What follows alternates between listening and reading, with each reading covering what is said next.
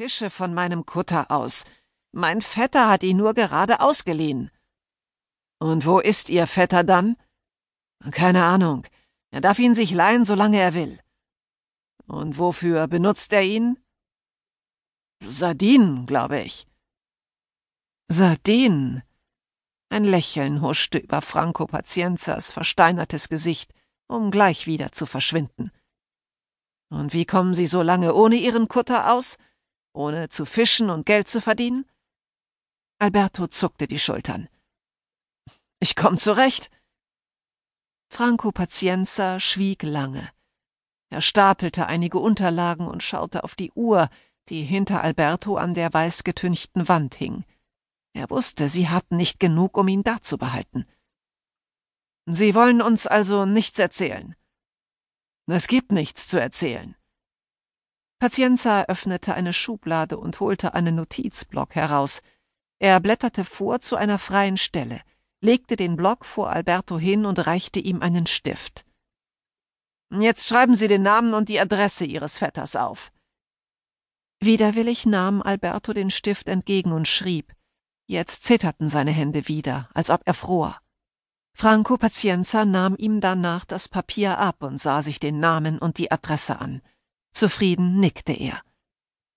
Falls Sie recht haben und nichts über den Verbleib Ihres Kutters wissen, haben Sie nichts zu befürchten, sagte er.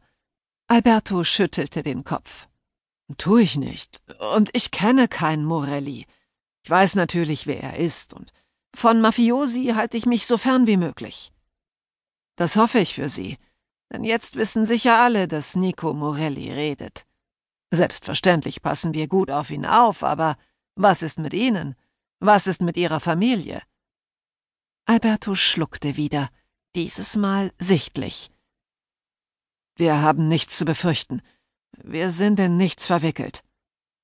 Okay. Pazienza stand auf und reichte ihm zum Abschied die Hand. Dann wünsche ich einen guten Abend. Wir fahren Sie selbstverständlich nach Hause.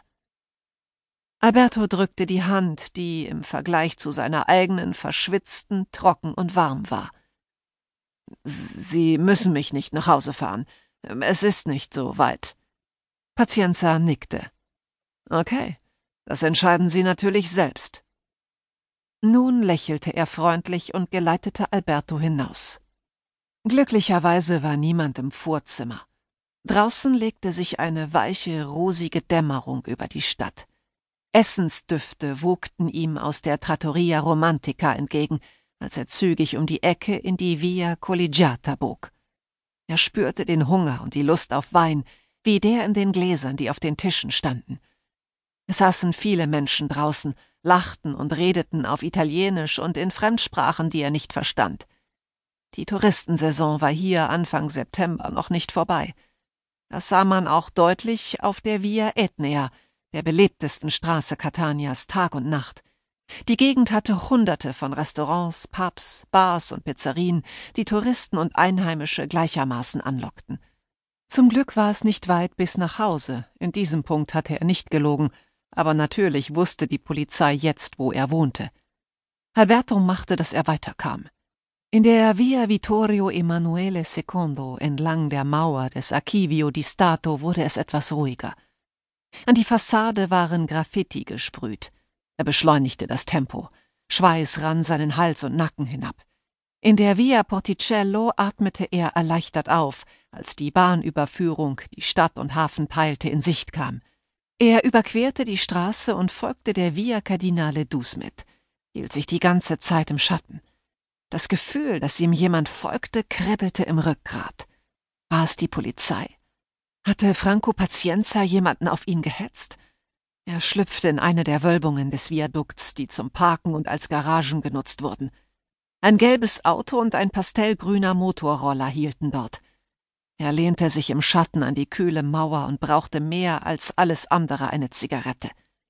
Seine Hände hatten nicht aufgehört zu zittern. Er zitterte am ganzen Körper, aber es gelang ihm, die Schachtel aus der Tasche zu holen, eine herauszuklopfen und anzuzünden. Die filterlosen Alpha-Zigaretten, die er in Massen gehamstert hatte, als das staatliche italienische Tabakmonopol 2000 beschlossen hatte, die Produktion einzustellen, schmeckte besser als die, die